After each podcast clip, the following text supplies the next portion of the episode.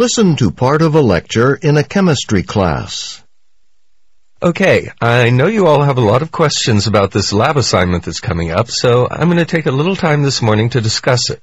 So, you know the assignment has to do with spectroscopy, right? And your reading should help you get a good idea of what that's all about. But let's talk about spectroscopy a little now, just to cover the basics. What is spectroscopy? Uh, well, the simplest definition I can give you is that spectroscopy is the study of the interaction between matter and light. Now, visible light consists of different colors or wavelengths, which together make up what's called a spectrum, a band of colors like you see in a rainbow. And all substances, all forms of matter, can be distinguished according to what wavelengths of light they absorb and which ones they reflect. It's like, well, every element has what we call its own spectral signature.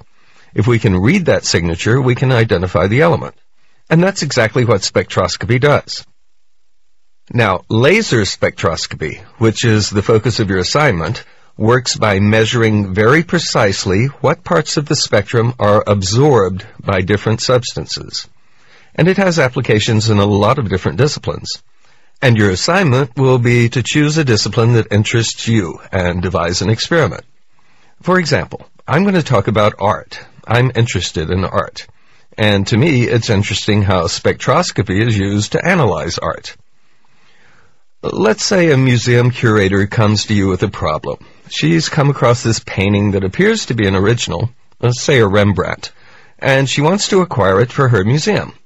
But she's got a problem. She's not absolutely certain it's an original. So, what do you do? How do you determine whether the painting's authentic? Okay, think about the scientific process. You've got a question. Is the painting a Rembrandt? So first, you need to make a list of characteristics the painting would have to have to be a Rembrandt. Then you have to discover whether the painting in question has those characteristics. So, first of all, you'll need to know the techniques Rembrandt used when he applied paint to canvas. His brushstrokes, how thickly he applied his paint. So you'd need to work with an art historian who has expert knowledge of Rembrandt's style.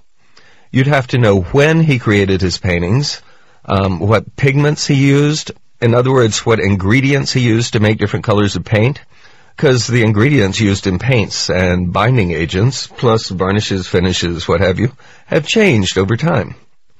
Since you're trying to verify if it's a Rembrandt, the ingredients in the pigment would need to have been used during Rembrandt's lifetime, in the 17th century. And that's where chemistry comes in. You've got to find out what's in those pigments, learn their composition, and that requires lab work, detective work really, in a word, spectroscopy. So, how do we use spectroscopy? Well, we put an infrared microscope, a spectroscope, on tiny, tiny bits of paint, and using ultraviolet light, we can see the spectral signature of each component part of the pigment. Then, we compare these signatures with those of particular elements, like zinc or lead, to determine what the pigment was made of. So, you can see why this type of analysis requires a knowledge of the history of pigments, right? how and when they were made. Say we determine a pigment was made with zinc, for example. We know the spectral signature of zinc, and it matches that of the paint sample. We also know that zinc wasn't discovered until the 18th century. And since Rembrandt lived during the 17th century, we know he couldn't have painted it. Now, spectroscopy has a very distinct advantage over previous methods of analyzing artworks because it's not invasive. You don't have to remove big chips of paint to do your analysis, which is what other methods require. All you do is train the microscope on tiny flecks of paint and analyze them. Now, a word or two about restoration.